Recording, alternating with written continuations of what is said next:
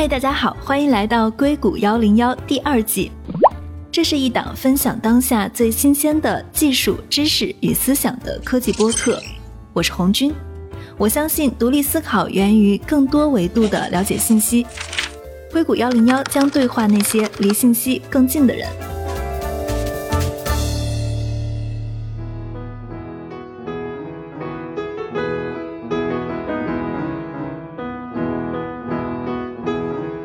嗨，大家好。在之前的一期中，我们讲到了 Auto School 失败的原因。我在小宇宙的评论中提到了可以比较另外四所创新性学校，有很多的小伙伴留言说想听。那这期呢，我们就横向对比一下硅谷的另外几所创新性学校，他们分别是 New Viva，它只接受智商测试超过一百三的学生，因此很多人认为它是一所天才学校。第二所是 Can Lab School。这是可汗学院的创始人在硅谷创建的一所实验学校，还有一所跟我们上一期讨论的 Auto School 非常相似，他们有相同的理念、相同的方法，甚至呢，这两所学校还都接受了陈扎克伯格基金会的投资，也都在研发个性化的教育软件。它就是 Summit Preparatory Charter High School。那不一样的是。Auto School 只是小学和初中，但是 Summit 它是高中，前者做失败了，可以说 Summit 是把这条路走出来了。这期我们的嘉宾是 Seven Edu 的创始人刘军老师。Hello，刘军老师你好。Hi，你好，Jane。对，刘军老师在硅谷也辅导了很多很多的学生，你有一些学生也都是来自于我们刚刚提到的这几所学校，对吧？对，这几所学校也是大家都一直以来比较热捧的学校。嗯，那我们还是从大家问询度最高的一所学校说起吧，就是。New Viva 是一个西班牙语，拼写是 N U E V A。我查了一下，它的意思是新的。那你是不是也带过很多 Viva 的学生？你觉得他们有什么样的共同点呢？嗯，我觉得这个学校呢，基本上是要有一个很严的入学考试，孩子的智商一定要非常的高，才能进到这个学校。你看它课程设置，也是现在整个美国在追从的，叫做 Project Learning 的这种学习方式。它基本上呢，也是要反传统一部分，就是取消了所有的 AP 考试，它更侧重孩子的这种动手能力。对我有很多的学生来自于这个学校，基本上已经带了很多年了。这个学校学生最早期呢，这个学校在还不知名的时候呢，我带的这些学生就已经是在动手能力啊、啊 research 能力啊，还有一些其他的课外活动的这个能力上就已经非常的显著了。所以你带的这个学校的学生好，是因为本来他们就智商比较高，再加上这个学校它的教育也很好，是这两方面的原因吗？我觉得要综合评定一个学校的好坏吧。这个学校首先呢，呃，我认为任何一个学校只要开始去筛选学生，那么生源好是它这个学校好最重要的一个先决条件。那么其次的话呢，这个学校有非常多的 legacy，也就是说父母本身都是在斯坦福大学啊、名校这些大学啊、伯克利啊、这个 U C 等等，就是做这个教授的。那么还有很多的硅谷的这些高管的孩子，所以这些孩子本身他有的这种家庭教育的这种资源就不太一样，所以也是说这个学校的结果往往很好一个重要的原因吧。对，我还听说这个学校有很多硅谷投资大佬的孩子。对对对，对，学费也是很贵，因为它是一所私立学校。嗯哼，对你刚刚提到了他们是用这种 project learning 的方式来学习，你可以大概解释一下这个是什么吗？呃，其实 PBL 这个学习的方式呢，现在很火，所以你可以看到非常非常多的学校都在说 PBL 的这个学习。那它其实就是让孩子通过一个小的项目，然后来完成信息的搜寻、知识的学习、专业知识的深挖，以及一些动手能力，包括还有这个 presentation 的能力。我们说表述、表达，还有团队协作等等。这个其实是真正用在将来的工作当中的。很多学校都认为用这种 PBL 的形式可以帮助孩子全方位的成长。当然，这个也确实是这样一个情况。只是说有一些学校它并不是特别的严肃的对待 PBL，只是说一说，因为这个毕竟是一个未来的趋势，所有的学校基本上都在往这个方向去尽量的去推 PBL 的话，其实是最好的能够去把每一个孩子的个人的潜能和他本身自我位置的定位都是有一个非常好作用的。因为你刚刚提到了有很多的学校都在用 PBL 的这种方式，你觉得他们的 PBL 的方式跟其他学校的不一样是什么？因为我看到一个排名啊，就是说尼维瓦它之前好像还没有进入到美国一个特别靠前的排名，但是二零二零年就进入到了美国的前十的私校，它是一个排名上升很快的一个学校。为什么呢？我很好奇，比如说在它的教学过程中，或者在它的 PBL 的教学过程中，它跟其他学校有什么不一样的地方？呃，其实你要看一下美国的这个学校的打分或者说排名的话，它其实不光是在学校本身的这样的一个教学方式，它其实理念只是占一部分，更多还有学校的多元化、师生的比例以及它的这种活动的这种创造性，它的这个最重要就是它的毕业学生的走向，我们就是俗称的这个有多少学生进到斯坦福啊、哈佛啊这些特别著名的学校。这个学校呢，每年进去的这个学生是几十个人。所以这个比例是非常大的，但是我也提到了，这些学校本身有非常多的这些父母就本身是名校教授的这些孩子在，也有非常多的这种硅谷啊高管的这些孩子哈，本身的这种家庭的教育和这个家庭的教育资源其实是不太均等的，所以从这个意义上来说，这些孩子能进去，我们也不能完全就说是这个学校的功劳。当然，这个学校从这个课程设置上，我认为它是真的是有革新性的哈。我们都知道 PBL 的这种教学方式，很多学校。都在采纳，只是说有一些把它当成了甜点，或者是把它当成了一个课外的一些东西，而这个学校是把它当成了一个正餐。你可以从这个角度来理解，所以它是非常推行这种 PBL 的这种方式的。对，所以我觉得从这个意义上来讲的话呢，这个学校它是在这种。我们说革新的路上真的是走得非常的好。另外就是在这种个性化的挖掘方面，对于个性化挖掘的话呢，在传统的学校里呢，你需要去有这种传统意义上的考试，各种衡量标准。但是在纽维瓦这个学校呢，它的这个衡量标准呢，啊是非传统的，它更希望呢，就是让这些有这个天分的孩子能够充分挖掘自己的兴趣和爱好。那也就意味着，他并不会强行的把一个孩子推向到标准化的一个方向上。从这个角度来讲的话，我对这个学校是非常肯定的。那如果他们比较重视项目制学习的话，这所学校他们学生的学术成绩会怎么样呢？呃，从我个人来看的话呢，就是这些学生因为本身学校是不注重标准化考试的，但有一部分学生呢，他也是还是会去参加标准化考试的，所以说他会在外面再去寻找课外的这样的帮助。要看每一个孩子情况不太一样，对，有平均的一个学术成绩的数据吗？因为他们不按照这种考试的这种方式来走，是 GPA，所以说学校的 GPA 的成绩普遍都还是不错的。但是就是这个标准化成绩，有的是不参加的，有的是参加的，所以这个不能一概而论。因为本身这个学校是不推崇这种考试的。我记得你上次跟我聊说，你觉得他们学校的学生都很自信。对对对，因为他们的本身是在自己感兴趣的方面会有一个非常大的一个 boost，就是他会加强，所以说造成很多学生他知道自己喜欢什么之后，他就能够全力以赴的往自己喜欢的这个方向去深挖。这个其实也是现在这种个性化教育推行的一种方式。所以我认为这个学校的学生呢，真的是蛮自信的，因为他没有特别标准化的呃分数的这样一个衡量，所以说他反而会让整个的学生。没有这种分数的烦恼，没有这种排名的烦恼，所以说会更好。当然，大部分的美国学校都不会去做这种排名，但是也是知道这种分数的。比如说一次考试，你考了 A 还是 B 啊？他考了 C 还是 D 啊？SAT、ACT 成绩啊？AP 成绩啊？他有多少门 AP 啊？你选了六门，人家选了十二门，那那可能就会觉得少，就会有一些无形的这种压力。这个学校呢是完全取掉了 AP 考试的，所以说从这个意义上讲的话，孩子们只需要全情的去投入到自己的 passion 当中去，自己的这种兴趣爱好去，加上他的课外活动也是比较丰富的，他有一些这种 internship 的 program，我们说叫做实习的计划，那他有一些学生的出版物啊。教研呐，就像我之前说过的，他的这个往深挖的这个方向，给学生的这个力度支持是非常大的。他们的学生还是会学美国这些标准化的课程吗？对于课程上来讲，是的，对。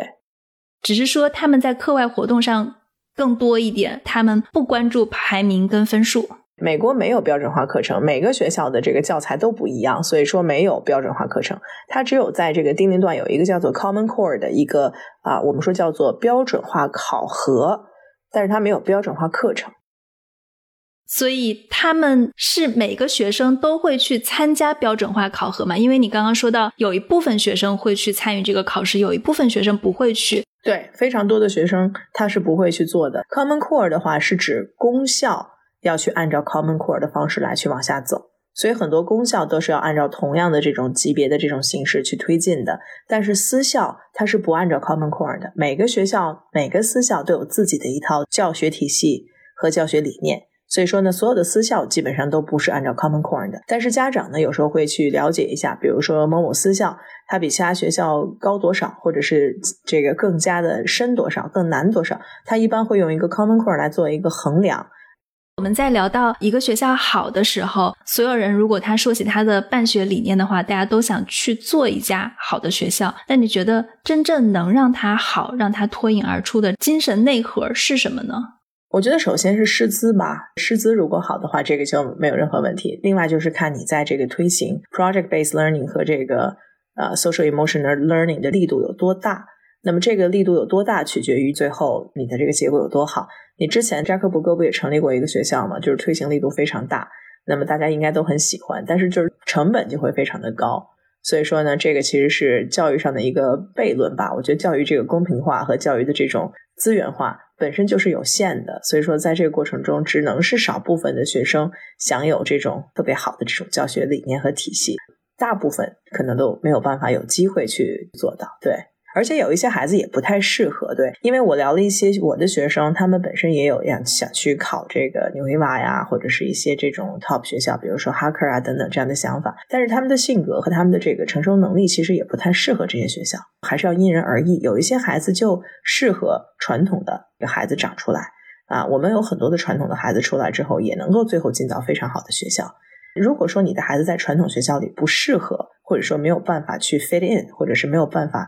在这个传统学校里挖掘出他的潜力来，这时候我觉得可以考虑类似于这种创新性的、有点像试验性的这种学校了。是的，是的。说到创新性学校的时候，我们开始提到的那几所学校中，其实可汗学院因为它的在线课程，很多人是对他们很熟悉的。但是我自己，包括我身边的人，感觉大家最不熟悉的就是 Can Lab School，因为也没有看到什么太多的媒体报道，所以呃，我不知道你是不是了解这所学校。我了解这个学校，我有一个学生是去了这个学校的。对，它它是一所怎样的学校？这个学校其实，如果你去看它的理念和教学方式的话，基本上也是以这种 social emotion 啊，以这种 project based learning 啊，基本上都在讲，对，都在讲。好像所有的创新型学校都是都是差不多的这个标语哈。是的，是的。但是我觉得就是说，它有一点可能不太一样，就是说，就是它是混龄式的教学，混龄式的教学。但是怎么个混？到底它的这个低龄和高龄混到什么程度啊？这个具体的话，可能还要看他们现在已有的规模，因为学生少。所以这种轻微的混龄的话，我觉得是有利的。比如初中一起，对吧？高中一起，所以初高中一起。但是总体来讲的话，我觉得这两个学校在这个理念上，包括它的这个教学方式上，其实也并没有做特别大的一个区分，或者是特别大的一个创新。说到可汗的线下学校哈，有很多人都在美国在在诟病他啊，就是说你实行了线上的可汗学院，目的是为了把免费的教学资源推荐给所有的学生，目的是为了让所有的学生都能够享受教育的公平性。但是呢，你又突然成立了一个私立学校，这个学校的学费还挺贵，又和教育公平性截然相反。对，所以说这一点上也是很多人在诟病的这个事情。当然，可汗学院自己也有一些的说法。他们会说，我们就是在去尝试怎么样把 project-based learning 和这种 emotional learning 的这种方式去实验下来，给更多的学校做参考或者是做榜样。对，当然这个是不是最后能推行下去，我也是持 question 的这种态度。为什么？我很好奇。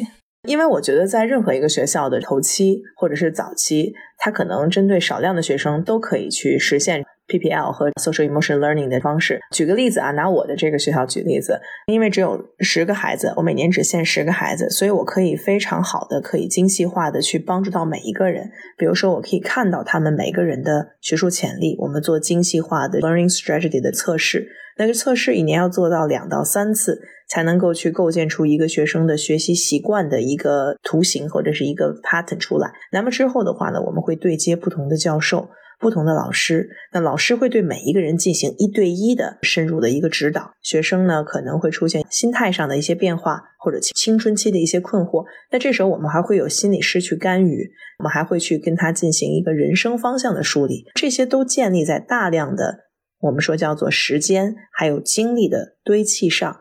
这个如果要把它变成一百个学生，肯定这个会效果打折。就需要十个老师。要么扩大成本，要么效果打折。对，那么如果说把这一百个再变成三百个学生，这时候就需要我们说管理上的标准化。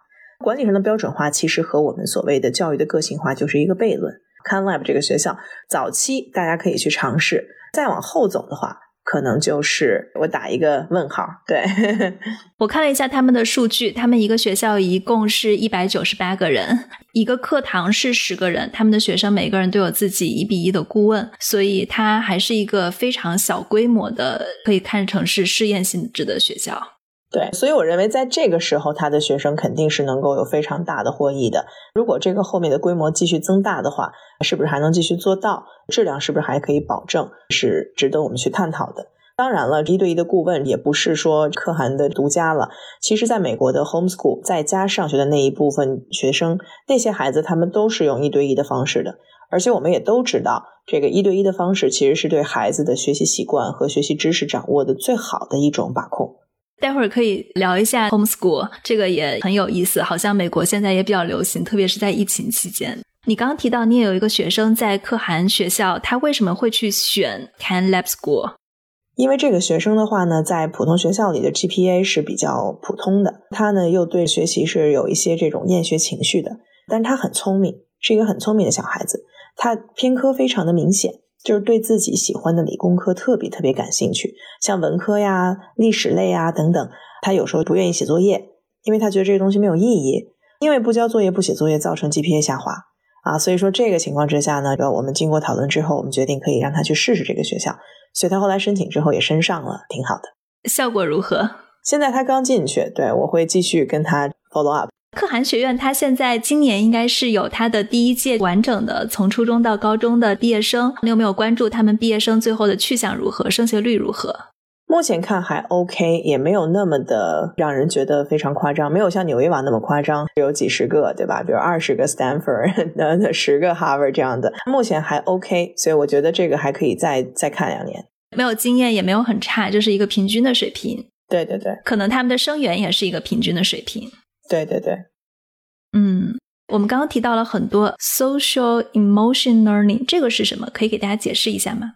呃，这个其实指的是孩子的这种社会方面的，可以换句话说就是情商，它。更像是一个怎么样让小孩子在整个过程中知道他应该用什么样的一个知识、能力、态度，怎么样能够保证一个健康的人格，让自己的情绪有一个很好的管理，这些统称我们说叫做 SEL。SEL 的比较重视的这些学校呢，通常会重视孩子的综合素质和未来的发展。我觉得这个其实也是学术类的学校往往缺乏的部分。用情商这两个字描述非常的准确。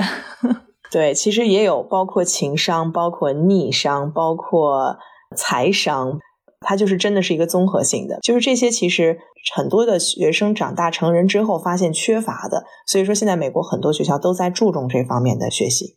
他注重这一块的学习，是指他有专门的课程去学习，还是说他在整个 PBL 的过程中会老师来观察去？针对性的做提高呢？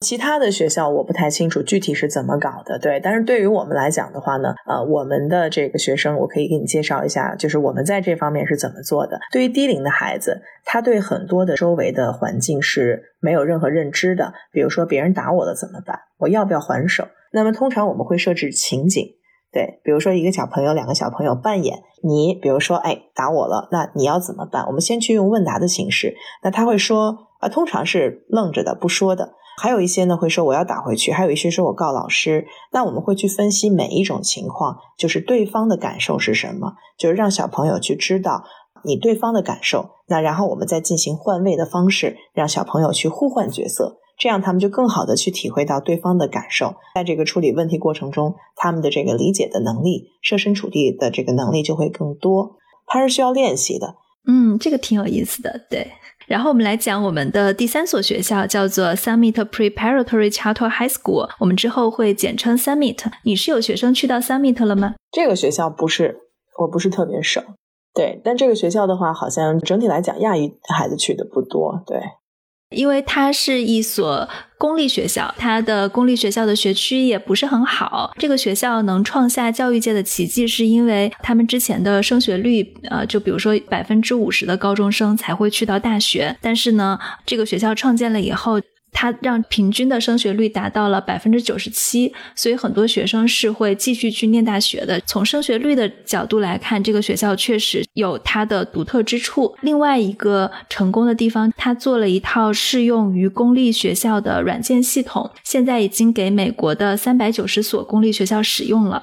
我之前的节目做过 Outschool 嘛，就是扎克伯格投资的那所学校，他们其实也是扎克伯格在二零一四年投资的，而且当时扎克伯格要投资他们的时候，就说他们要不要钱，他们说不要钱，我们要工程师，所以陈扎克伯格基金会给他们捐赠了三十个工程师，然后呢，他们就做了一套个性化教育的软件，这个软件最后呢是。我刚刚也提到了，卖给了美国三百九十所学校。我觉得这个学校跟 Outschool 对比看一下，非常有意思。就是他们是公立学校，免费做了一套软件，在这个陈扎克伯格基金会的支持下，把它扩张给了美国的三百多个学校使用，并且呢是免费使用的。可以说这个模式基本上算是成了。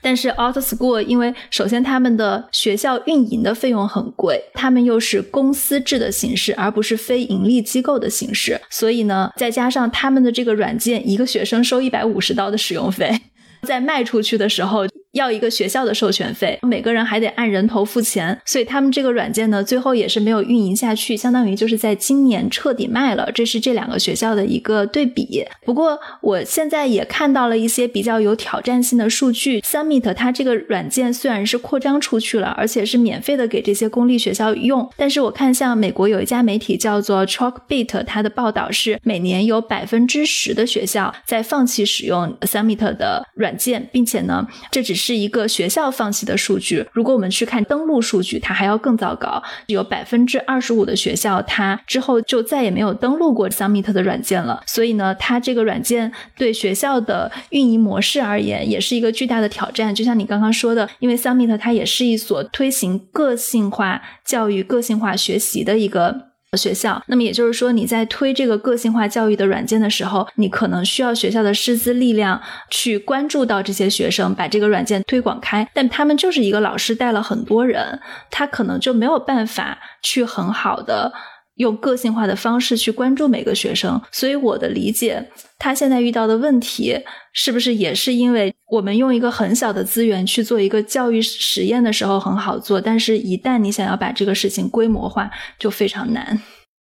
这个跟我们前面讨论的学校不太一样，前两者学校着重是在把更好的资源给到更有天赋的学生，这个是培优的概念。那么后面呢，我们两聊的这两个学校的话呢，它更多是一个。帮助教育公平性，怎么样能够让这些孩子不要去辍学，去完成学校？所以这个应该是补差的这样的一个概念。所以一个是培优，一个是补差，这不是在同一个范围。包括我自己也没有接触到这些学校的学生。首先，一个他就是很多都是低收入家庭，还有一些就不同的这种族裔，他们本身是对完成学业会很挣扎。这个其实我觉得不光是美国社会问题，在全世界都是一个。面对这种失学儿童的时间呐，包括失学儿童的数量等等，我觉得这个问题如果想要去解决的话，可能需要更多的对于教育有真正热爱的这样的一些人，能够全情的去投入。那么到目前的话，其实最多的捐赠还是在大学嘛，然后其次是这种高中啊，往下走都是靠这些家长来捐赠的。最大笔的捐赠，其实你会看到很少有对这种整个的教育的这一个大盘子来进行捐赠。其实美国的教育是一个非常奇怪的教育，它的最好的大学，世界上最好的大学啊，基本上有很多都是在美国。但是美国的基础教育确实是非常糟糕。就在整个这个精英的这个教育过程中，就呈现出两波状态。一波叫做顺其自然，一波叫怎么说呢？叫做精英中的精英。因为美国的这个教育体系是相信每一个孩子他顺其自然就是属于他的最好的安排。他们认为精英就是精英，不管怎么着，早晚都得会成为精英。所以他们相信这种大器晚成啊等等。但是在我们的这个亚洲人的教育理念里，我们是属于不放弃、不抛弃原则。对，说的很好。有一点点不一样的是，可能 Auto School 跟 Summit 他们还不太一样，因为我们之前提到 Auto School 它是一所私立学校嘛，学费两万九美元一年，也是一个非常高标准的学费。只是说他们还是想在小学跟初中去试验一下这个软件有没有可能大规模的推行。他们的推行也是在给私立学校来推行，但是 Summit 它可能真正的是在做一个让教育更加公平的事情，就是他们可能也有一个指标是。去看我在推行软件的这些地区，它的辍学率有没有降低？这两个学校有一个很有意思的问题啊，比如说最近我看到像纽约的布鲁克林有一百名学生去游行抗议，他们用了 Summit 的软件以后，因为他们认为在计算机面前度过了太多的时光。我也确实看到有家长对这种特别推行个性化教育软件的学校有两极分化的评价，因为他就觉得不太喜欢这种教学方式，就觉得小孩每天拿一个 iPad 在自己组织学习，老师就是去点播一下的。不知道你怎么看？美国的这种类似于这样子的教学方式的学校，我觉得如果想改变教育公平性，唯一的方式就是通过这种科技和在线。所以说，在线教育其实从某种程度上彻底的解决了这种教育不均的这种现象。比如说，你想要最好的老师，但他也许不在你的身边。那比如说，你通过线上可以涉及到非常好的资源、非常好的这个练习等等。当然，我理解对于低龄化的这个孩子的这个眼睛啊等等这样的一些东西，但这个东西是没有办法去避免的。这个其实就是我们现在生活的一个环境。对，所以我觉得这个可能也会像在线支付一样吧。疫情以来，已经真的是更大程度的接受了这个事情。对，我就。挺想跟你讨论一下的，美国在线教育的普及程度如何？这里面可能有包括几个层次的问题。大家以前在线上的课程有多少？然后大家用软件去管理自己的学习任务有多少？在线下培训中，在线教育的应用又有多少？疫情前后的对比分别是怎样的？我觉得在疫情之前的话，非常多的学校都已经在用这种线上课程了。比如说，很多学校学生的上课其实就是看大屏幕。啊，会看一些这种线上的一些这种录像啊、课程啊，老师的这个多媒体的这个使用，其实已经是一部分的线上内容了。那么再加上所有的学校都是用线上的提交作业的方式来提交。所以说，每一个学校的学生他都需要去接触到这种学生管理系统的这样的使用，这个是在疫情之前就已经加入的。可能唯一不同的就是说，在这种社交方面，在这种学生和老师的互动方面，还是真人授课的这种形式。疫情之后呢，就全部变成线上了。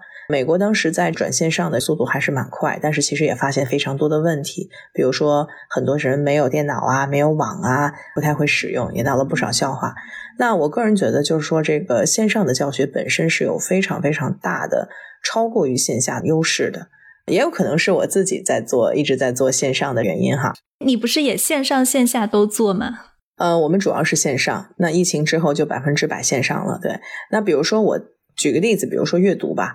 阅读的话，你跟他面对面的去交流，可能更多是人的交流。你在他的阅读过程中，你可以看着他旁边阅读，但是你很难去监控到他的读的速度以及读到了哪里，除非他用手比划着。但是从线上的方式，就是能很快的测出他的平均的阅读速度，每分钟能读多少字。他在阅读过程中遇到的困难，他的停顿，他的回复，就是比如重读的这个速度是什么样，重读率是什么样。那么这个学习的 pattern 很容易就去找到了。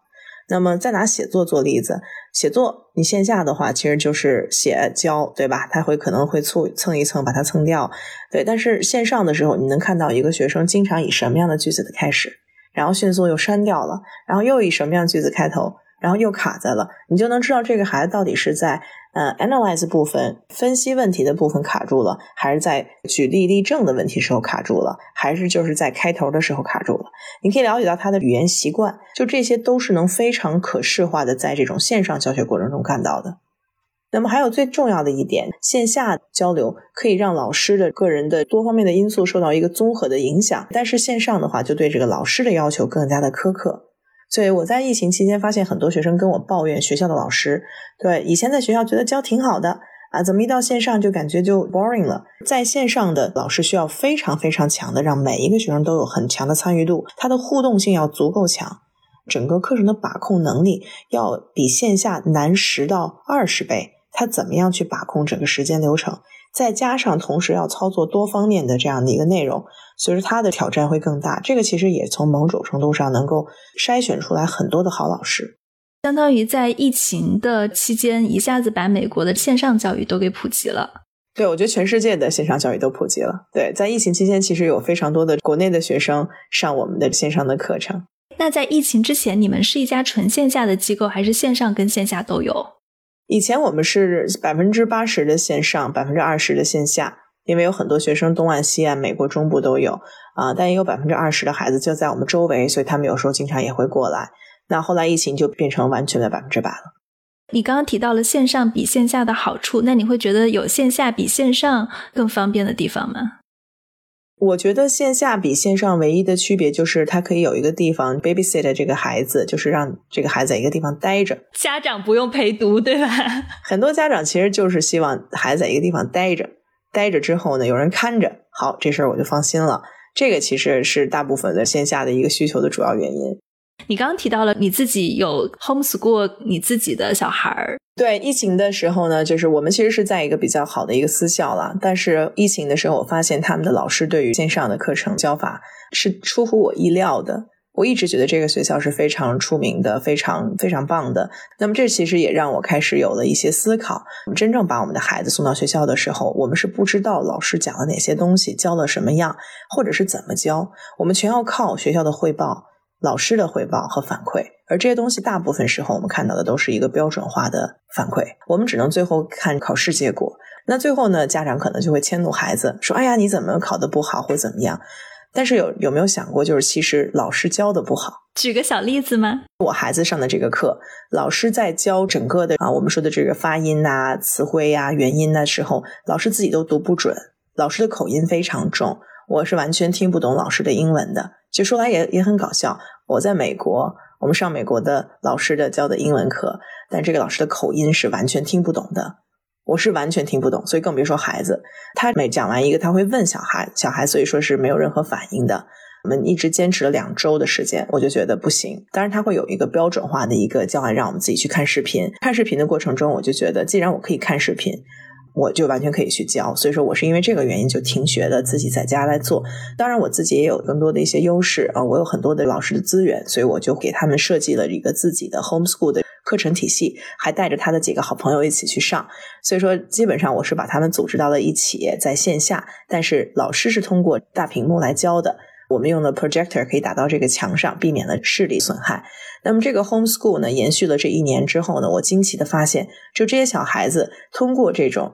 我们纳入了一定的 PPL 的这样的一个教学方式，通过这种线上的，竟然他们的进度是远远超过了私立学校的进度。这几个孩子他们在最后的一年的 Kindergarten 学习完之后，都达到了二年级的水平，远超过了甚至比较推的这个私校。他们过程中是非常非常轻松的，因为每天只上三小时的课，但真正如果要是跟着学校的教学时间走的话，是远超过这个时间的，所以会出现什么视力问题等等。但是我们的这几个孩子就没有出现这个情况。为什么学校的时间更长，但是他的进度却更慢呢？因为学校的老师要照顾每一个小朋友，确保每一个人都 OK 了，都学会了，才能往前推进。他要严格按照大纲来往前推进。所以剩下的时间是在等其他的小朋友，就是不断的重复，不断的等。他有会有一个中间的方式，而且他会有教学大纲。这个教学大纲完成了，今天我的任务就完成了，我不会往前走。但是因为这几个小朋友，他们的这个。啊，是非常的这个灵活的。那么老师根据这小朋友的这个内容就进行及时调整，往下推进。所以这种个性化的这种真的是按需来去定制整个课程的，那这个就造成了他们的这个进度非常的快。那我记得当时在上了半年的时候呢，老师跟我一起开会，我们在沟通他们下一阶段的课程计划的时候，就提出来说，我们一年级已经结束了，我们应该怎么办？那么当时其实我们想过，就是 hold back 一些，我说我们就再继续复习。在复习过程中，孩子就表现出了啊没有兴趣，因为我知道了很无聊，我没有觉得有意思了。那这时候我们觉得不行，我们要往前继续推进，所以我们就大胆的推推入到了二年级。那之后你还是会让你的小孩读二年级吗？还是三年级？这个其实是一个非常纠结的决定。鉴于他目前的这样一个情况，我可能会再去当一年小白鼠。我想让他再来一年的 homeschool。你是有几个小朋友一起组成了一个小团队？那其他的几个小朋友他们会有相同的想法吗？嗯，其他几个小朋友其实也非常纠结，妈妈们也非常纠结。他们大人最担心的其实就是一个 social emotion 的问题。就小孩子老是这么小的一个团队在一起，他不太知道怎么跟其他人一起接触。回到学校以后呢，他不知道怎么去跟这么多集体的规则来走，因为毕竟整个的未来不会是都按照他的小世界来转，所以他们会有这样的 concern 或者是担心。对，对我觉得这是不是也是 homeschool 最担心的一个问题？看性格，对我儿子我就觉得不，我不担心，我就 他性格还比较开朗的那种。对，他是属于非常开朗的那种。对，所以说他如果去学校，应该也是属于被老师一直打压，不能淘气，不能话太多的那种。我们刚刚在讨论几所创新性学校的时候，我也有听到一些观点，大家就觉得，呃，很多去到创新性学校的学生，可能多多少少是有一点点问题学生。当然，我这个问题可能打引号，它可能指的是你无法专心的这种问题。当然，也有可能指的是你非常天才，就会造成一部分创新性学校他们的生源会有一点问题。你怎么看？我觉得每一个学生都是非常独特的，尤其现在整个大学申请就是要去挖掘独特性。我倒觉得有点问题的孩子是好孩子，我特别喜欢，就是我自己做 counselor，我很喜欢带有问题，所谓有问题的孩子，对对对，是因为有性格、有想法。我最害怕中规中矩的，就是有问题，我最喜欢。我觉得就是有问题的孩子，就意味着他身上有一个独特点，有亮点。那所以我觉得这些学校真正能去把这些亮点发挥出来的话，这个才是未来的希望所在嘛。我是非常推崇这种教育革新，这真的是未来的一个方向性。对我非常喜欢你的这个理念，我也非常的同意。我的问题就是，是不是创新性学校更适合有一点个性的这种学生？要看哪个阶段了。我其实觉得每一个孩子都有个性。我觉得这个可能更多是要跟家长的理念是不是一致。有非常多的家长，他就认为学好数理化，走遍天下都不怕，就认为啊，认真的学理科。然后将来找个好工作，这就是我们的计划。那这种情况之下，就不要去轻易尝试这种所谓的创新性。所以说，我觉得创新性学校跟学生没有特别多的关系。我觉得跟家长的教育理念是不是和，这个是最重要的。很多的创新性学校的家长都是对于传统教育不满的家长，才会去寻找更优的解决方案。对对，但总体来说，我们能看到的数据还是选传统学校的家长更多。对，因为大家都不太想。大家都不太想做那个第一个吃螃蟹的人，这也是为什么前几届的牛皮瓦其实更厉害。但是那时候并没有人去尝试，大家都是观望，观望几年，发现啊，斯坦福、哈佛这些名校好多呀，哗，全都去了。其实他们根本没有去看到背后的实际情况。当然有很多不适合的，对我也不不推荐去，不要去看比例。你觉得什么样的学生是不适合的？我觉得没有不适合的学生，但是有不适合的家长。因为当孩子进到学校的时候呢，他的性格其实，在某种程度上已经有一定的定性了。再加上大部分时间呢，孩子都认为父母说的是对的，所以说父母的三观直接决定孩子的这个三观了。是这样子的。找学校不是找给孩子的，首先先找给家长。我举一个例子，我曾经有一个学生考取所有的非常优秀，成绩也非常好，但是基本上考了。几乎是整个湾区所有的最顶尖的私校都没有考上，对，都没有考上。那你知道，在这个私校的考试过程中，除了有孩子，还有家长的面试。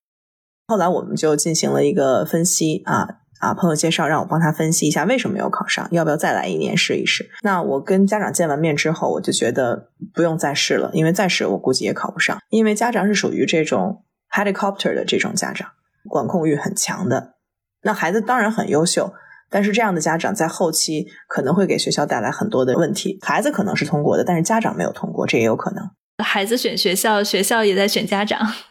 对，因为家长占有百分之五十的这样的一个重要因素。好的，那谢谢君老师。不客气，跟你聊得非常开心。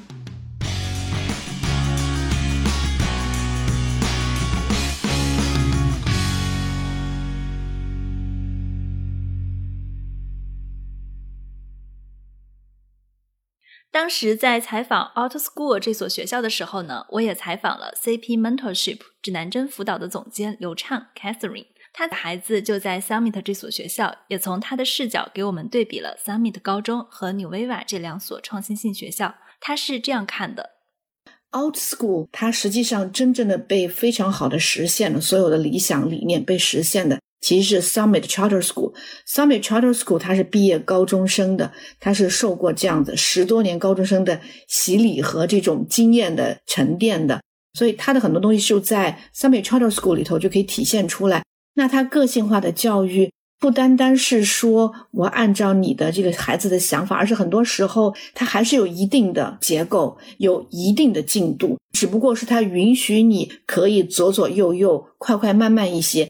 但总的来说，教育还是这么多的内容，这么多的技能，这么多的事情，你必须要要把它做好的。所以，并不是说我就天马行空的让你想干嘛就干嘛了，它是在一个非常好的一个框架里头，让你有一些自由度而已。传统的教育它最大的问题就是它是比较单方面的考虑，英文叫 content knowledge。我不但知道你学了这个，我还得让你嚼吧嚼吧吐出来，我得测试你，我得知道你真的学了。这个是比较一个传统意义上的一个教学。可是 old school 的话，就完全就不是这个样子的。它其实强调的更多的是其他的一些技能，比方说其中一个叫做 cognitive skills，就是认知能力的一些技能。那在这个里头就有很多的东西了，其中包括你的领导才能、跟别人沟通的技能、解决问题的能力。好奇心和想象力这些东西在传统教育里头是没有被体现出来的，而尤其在硅谷的人，我们是知道的。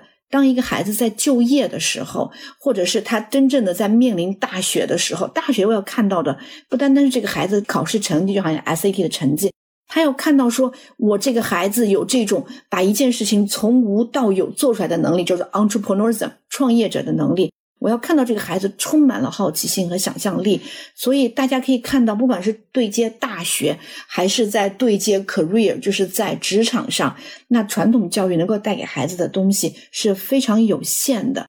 所以这就是大家觉得说，OK，咱一定要改革了，一定要送孩子去到能够真正培养孩子这种技能的学校。所以他会培养很多的软技能。对的。而这个软的技能，它不是说我拿小鞭子打着，或者是我教着。比方说，你要自信呀，孩子，就不是这么出来的。他是真正的在做一个项目，一个深层的，通过很多的问答，通过老师作为一个 facilitator，就是说老师作为一个在把你们所有人集合在一起的，让你们通过不断的讨论、不断的尝试，然后老师画龙点睛的把一些重要的东西最后弄出来。所以这些技能其实都是通过很深层次的项目的管理的学习，才最终能够学到的。你的孩子在 Summit Charter School，扎克伯格也给这所学校捐赠过软件工程师。你觉得软件会是他们教学中非常核心的一个事情吗？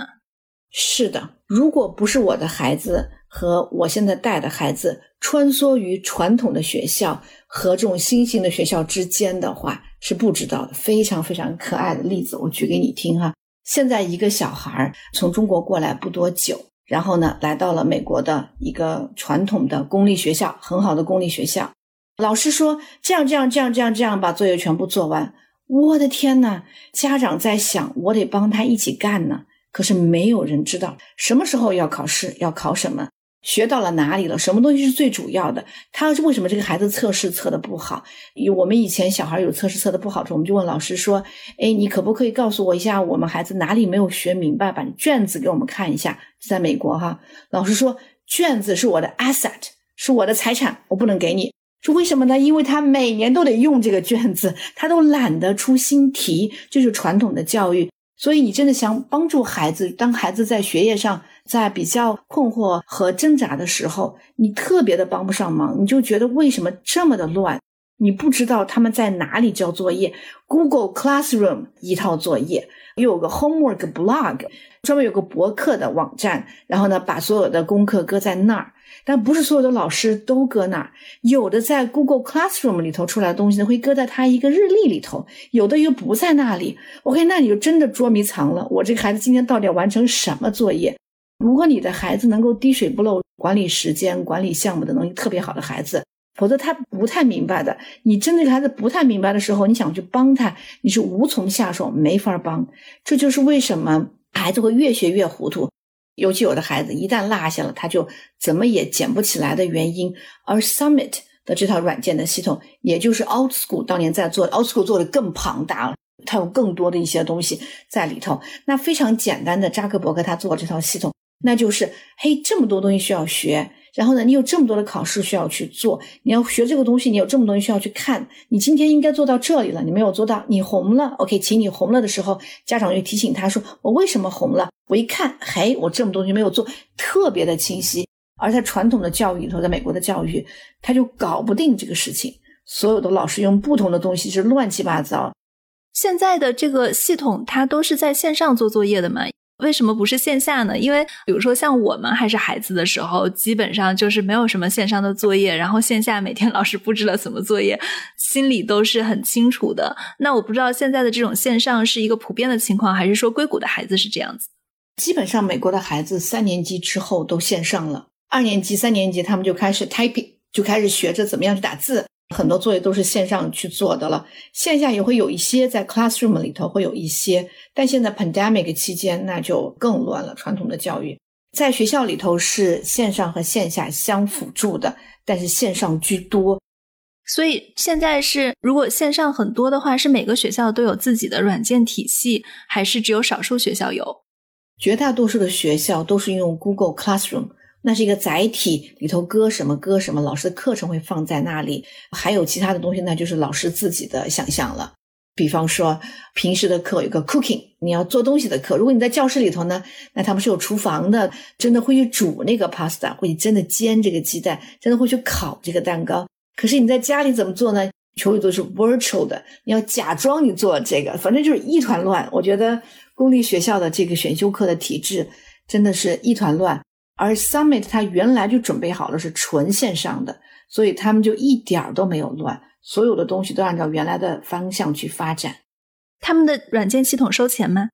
当然不收钱了，因为这是 公立教育，而且他们除了给自己的学校提供之外，还给其他的公立学校提供。我还曾经去问过他们的，我说你们会感兴趣给其他的私立学校或者是国外的学校吗？No，我们没有这个时间管别人。连这个我们都管不过来呢。Summit 也跟那个很一样，它有个 Summit Learning，它是另外一个公司，里头有很多就管这些系统呀，管这些东西。它跟学校是分开的，跟行政管理是分开的。它的这个运作其实比较有效的。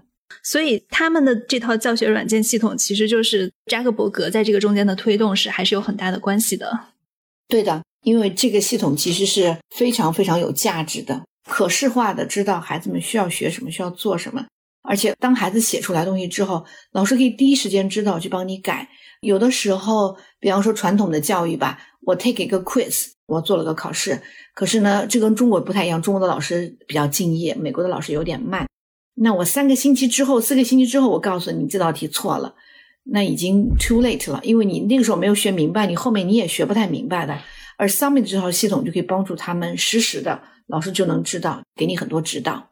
那美国的其他的私校会有自己的这套软件系统吗？因为你有三个孩子，其他的孩子，比如说在其他的学校，不在公立学校，他们的这个软件系统是怎样的？都有，他们自己因为有的有钱，有一套自己的 IT 的东西，但是很多很多还是用 Google Classroom，因为那个比较 available 又不要钱。基本上私立学校的小孩子都是有自己的 iPad 的。你刚提到了像 OutSchool，它的原型是 Summit Charter School。你提到的这些课程是在 Summit Charter School 里面有的吗？对，非常遗憾的是，OutSchool 其实最后没有办下去。它的很多的理念，其实在其他的一些私校是得到一些实现的。比方说，在 Summit 有个很有名的 Nueva School，它是 N U E V A School，Nueva 它是西班牙语的新的的意思。他们八年级的孩子就和 MIT 的 professor 教授们在一起去研究 agriculture 的一些东西，vertical agriculture 垂直农业的一些东西，这就足够体现了这种深层的思考，而且这种跨界的合作，这样子的能力也全都是当时 Out School 他们想要去展现的。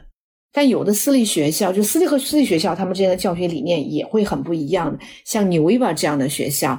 那就是非常新型教育的，那就是硅谷投资大佬的小孩在里头，因为他们培养的孩子是 decision makers，是以后做决策的人，他们必须要敢于去冒险，他们必须要明白，我不是只有一个正确答案，我还有这个这个这个这个那个的选项。当我往这边走的时候，我还能够再转回来。而有很多的私立学校是传统的私立学校，那它就是培养一个 knowledge worker 的学校。做一个教育工人的学校，那你就需要老板跟你说是啥，你把它做清楚了、做明白了，就得这么着去做。所以它是两种不同的极端，有的学校是 in between，在中间晃悠，所以也是完全不同的文化和不同的理念。所以基本上，比如说家长会送孩子去哪所学校，也代表着你未来希望他成为哪一种人。对的，有的地方，比方说像纽维瓦，我觉得很好使。我没法送我的孩子去，它太贵了，大概要四万多块钱一年的高中的学费，嗯，是挺贵的。还有其他的捐赠你要做，那我三个孩子对吧？我想一想，算了，那我还有公立学校的，那我就退而求其次吧。那 Summit 也不错，不做捐赠就不能去吗？不是的，进去之后你多多少少还有很多的钱需要出，比方说这次我们要去 DC，要去华盛顿做个啥事儿，OK，五千块。我要做个这个东西，OK，八千块，就是说你就少不了要做这样的东西，可能这个三千，那个两千，所以其实不单单是学费了，还有其他的很多钱。小孩子在食堂吃饭，吃一顿饭可能十块钱，等等等等。好，谢谢 Catherine，感谢大家收听今天的节目。如果大家喜欢我们的节目，记得在苹果、小宇宙、Spotify、蜻蜓 FM，还有喜马拉雅点击订阅，也欢迎大家转发收藏，欢迎大家给我们写评论、写留言。谢谢收听。